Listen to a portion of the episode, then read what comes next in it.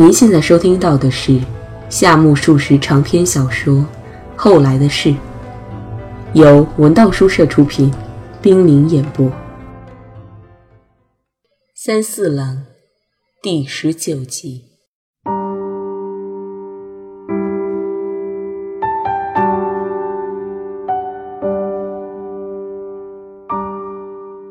是当自然的孺子，还是做有意志的人呢？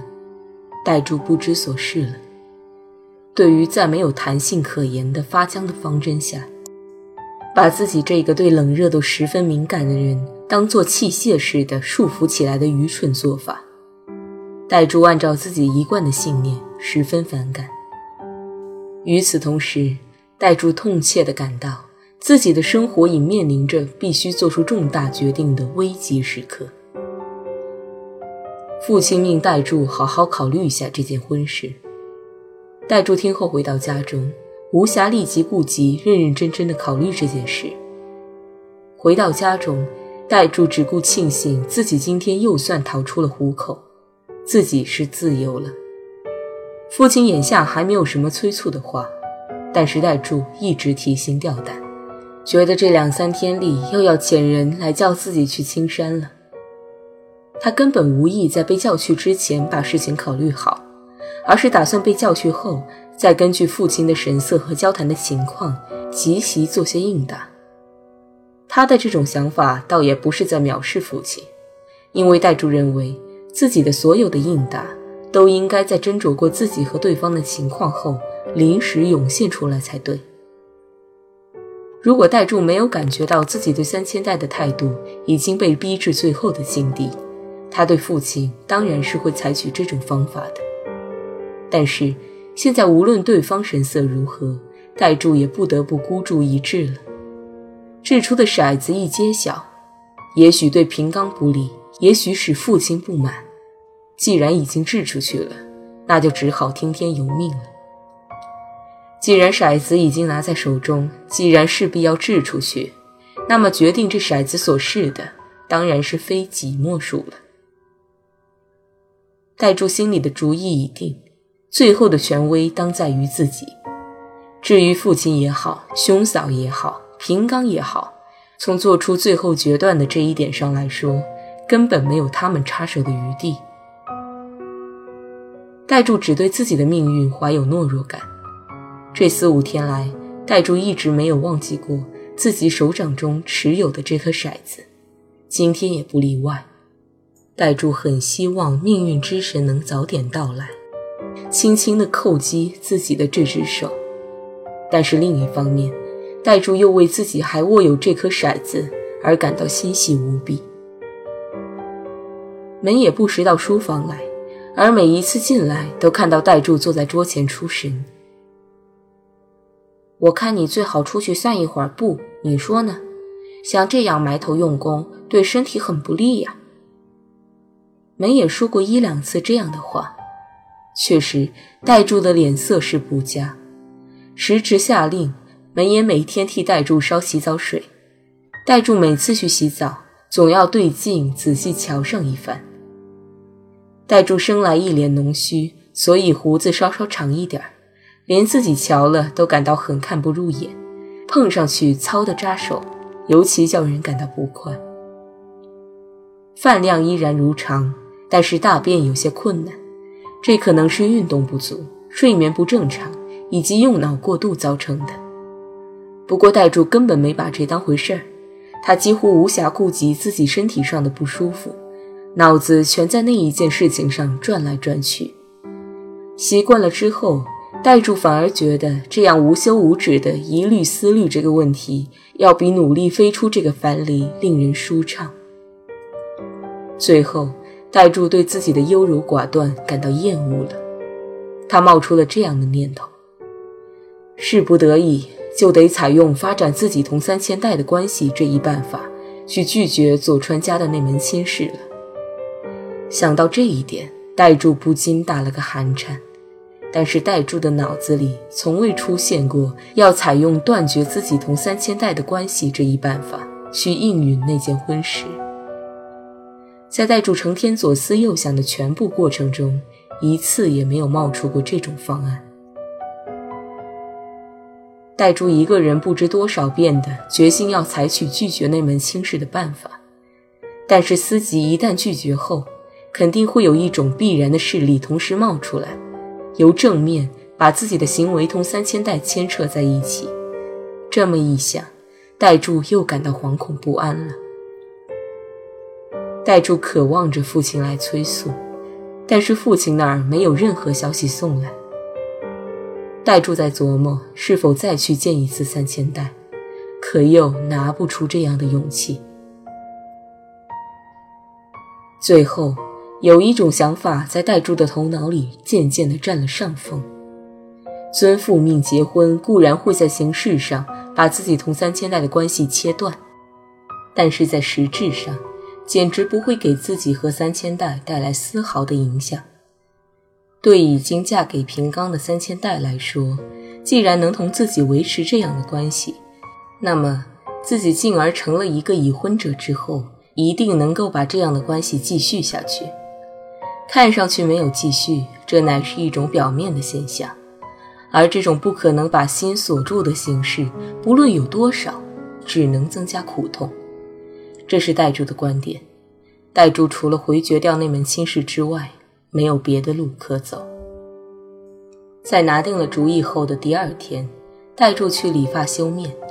他有好久没理发了。进入梅季后，两三天的阴雨使地面上、树枝上无不静静覆盖着一层湿漉漉的尘土。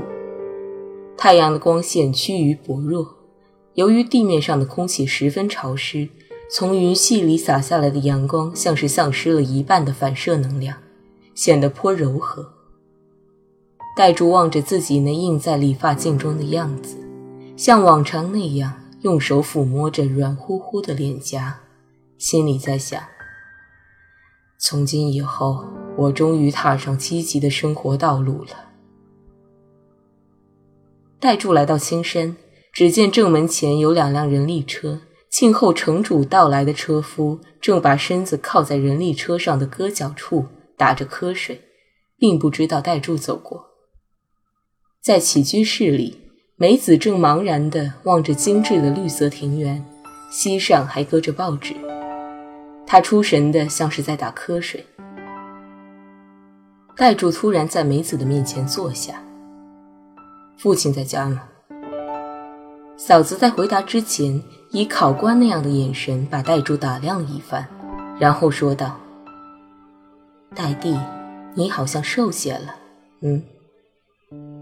戴珠又照例抚摸了一下脸颊，否定地说道：“不会吧？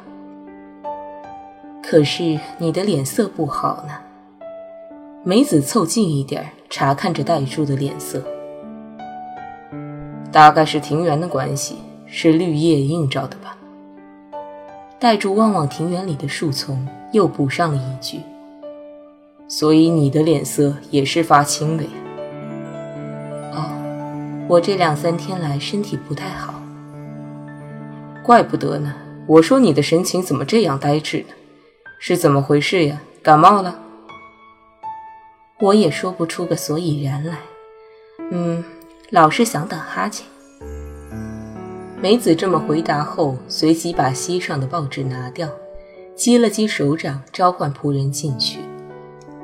戴柱再次询问父亲在家还是不在家，梅子已把戴柱方才问过这个问题的事忘却了，现在听戴柱又提起，便回答说：“正门口的车子就是父亲的客人的。”戴柱觉得客人也许就会走的，自己等待一下吧。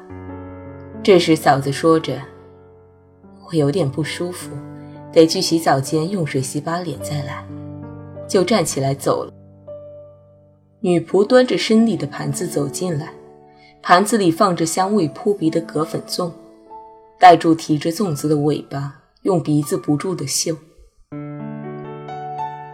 梅子带着清澈的眼神从洗澡间回来时，戴柱提着一只粽子，一面把粽子晃得像钟摆一样，一面发问了：“哥哥好吗？”这次是问及哥哥了。梅子仿佛觉得根本无需立即对这种陈腐的问话做出回答似的，站在走廊的端头，对着庭园眺望了一会儿。这两三天的淫欲使苔藓的苍黛色完全溢出来了。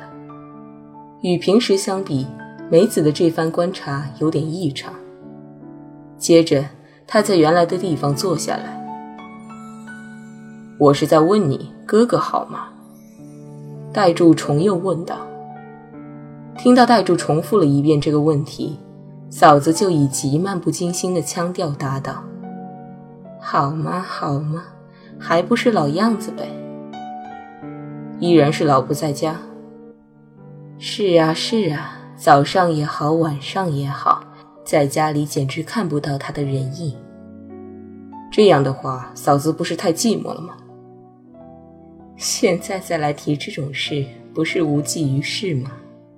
梅子说着笑了。她是觉得戴柱在奚落她呢，还是觉得戴柱太孩子气了呢？看他的神情，好像是都不屑一顾。戴柱回味了一下自己平素的习性，也觉得今天自己竟会一本正经地提出这种问题来，倒是怪事。迄今为止，戴柱长期以来注视着哥哥同嫂子的关系。却没有感觉到这种情况，嫂子也没有显出过什么足以使戴柱有所觉察的颇感样样的举止。世上的夫妇就是这样得过且过的了。戴柱好像是在自言自语，他并不期望梅子做出回答，所以他的眼睛也没去看梅子，而是落到了那张放在地席上的报纸上面。这时，梅子突然厉声追问道：“你在说什么？”戴柱被梅子的腔调吓了一跳，视线顿时移进自己的身旁了。这时，只听得梅子说道：“所以我说呀，你要是娶了妻子，就终日不出家门，卿卿我我的爱个够吧。”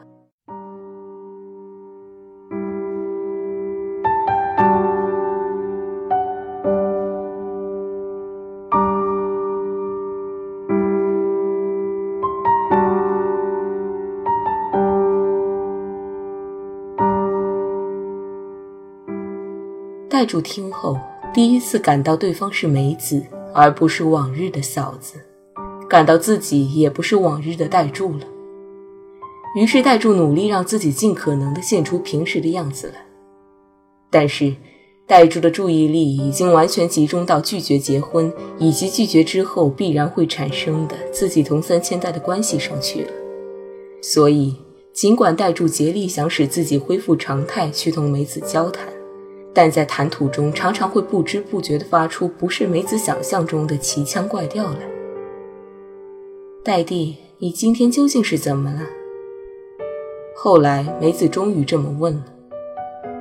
若是要把嫂子，若是要把嫂子的话岔到别的地方去，这对戴柱来说本是垂手可及的事，但是这么干好像有点轻薄，也有点繁琐。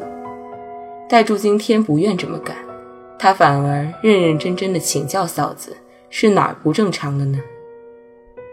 梅子觉得戴柱提出的问题蠢得厉害，不禁露出了惊讶的神色。谁知戴柱一味的求教不已，梅子只好说声：“那我就给你讲讲吧。”接着举出了戴柱有点反常的具体表现。当然，梅子是认为戴柱在故作正经。在梅子举出的例子中有这样的话：“嗯，这是因为你说的过分关切了。什么哥哥老是不在家，嫂子量必很寂寞。”戴竹连忙辩解：“哦，不，在我熟识的人中，确有这么一个女人，她真是可怜极了。我是想听听别的女人处在这种情况下是什么心情，便请问你了，绝不是要存心奚落你的。”真的，我说他是谁呀？名字嘛，无可奉告。那么你可以向她的丈夫提出忠告，要他好好的爱怜自己的妻子吗？戴竹微笑了。嫂子也那么认为吗？这还用得着问吗？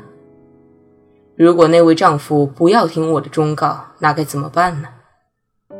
那样的话就毫无办法了，袖手旁观了。不袖手旁观，你又能怎么样呢？好，你倒说说看，那位做妻子的女人是不是有义务为那丈夫恪守为妻之道？这太不合情理了。事情本是那丈夫对妻子太无情造成的吗？如果有人喜欢那位妻子的话，又该怎么样呢？我不知道了。废话，要是确有其人喜欢他，马上跟他走不就行了？戴柱没吭声，思索了一会儿之后，开口道：“小子。”梅子被戴柱这种深沉的腔调吃了一惊，望望戴柱的脸。戴柱依旧用这种腔调说道。我要拒绝父亲提的这门亲事。戴住那只拿着香烟的手有些颤抖。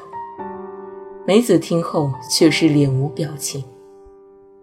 戴柱对此并不介意，径自往下说：“以往，嫂子为了我的婚姻问题几次三番的操过心，这次又让嫂子烦神不已。我也已经三十岁了，所以本该听从嫂子的话。”接受大家的好意相劝，但我出于某些考虑，急忘把这事作为罢论。我知道这是对不起父亲、对不起哥哥的，但事出无奈呢。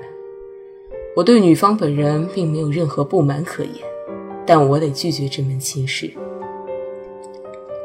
上次父亲命我好好考虑考虑，我认真考虑了，觉得还是拒绝为好，所以我表示拒绝。说真的。我今天就是想为了这事来同父亲面谈的，可父亲现在有课，我不敢失礼说这是顺便告诉你一下的，仅在这里也向嫂子打个招呼吧。看到戴柱认认真真的样子，梅子便像平常那样没有乱插话，而洗耳恭听，直到听戴柱说完，梅子才开始发表自己的看法。这是一些极为简单又极为实际的对话。不过，父亲一定感到为难的呢。我去同父亲当面谈清楚，也许不至于吧。可是事情已经发展到这个阶段了呀。无论事情进展到什么程度，我可从来不曾说过愿意接受的话。但是你也没明确说过你不愿接受吧？我现在来说了呀。戴柱同梅子面面相觑，缄默了好一会儿。戴柱觉得自己已将该说的话悉数说出来了，至少可以这么说，自己心中再没有什么要向梅子做进一步说明的了。而梅子呢，却有许多该说该问的事，只是这些事均与前面的交谈有瓜葛，一时很难启口。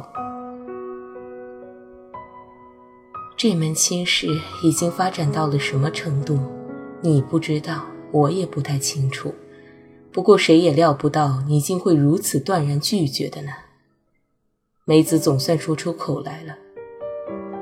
为什么呢？戴柱沉静而冷淡地问。梅子听了，动动眉毛说：“你问为什么？我可说不出个所以然来。”说不出个所以然来也没关系，你就随便谈谈吧。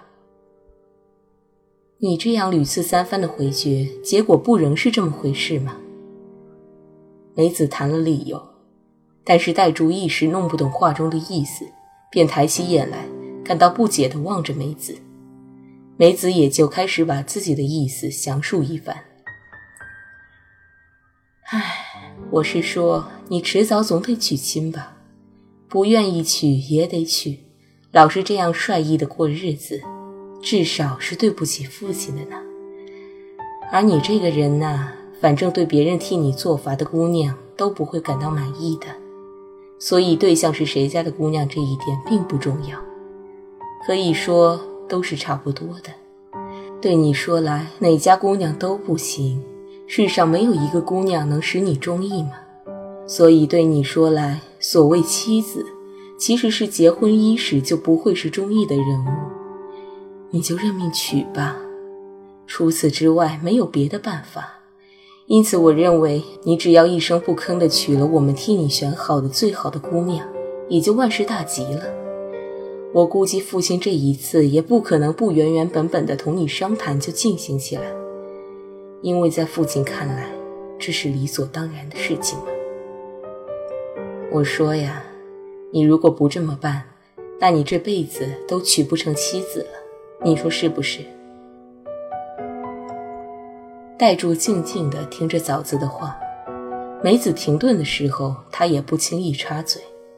他知道，如果表示异议，事情将更趋复杂，而梅子是绝对听不进自己的想法的。不过，戴柱根本不能同意梅子的意见，因为他认为那样实际上只能使双方都陷在困境里。于是，戴柱对嫂子这么说：“你的意见不无道理。”但我也有我的想法。好，这事就谈到这儿吧。这话里明显的流露出讨厌梅子多加干涉的味道，而梅子没有缄口不言。当然了，戴帝，你也不是小孩子了，势必有成年人该有的考虑。像我这样来为你多事，是给你招惹麻烦了，所以我不想再说什么了。但是你得设身处地的替父亲想想。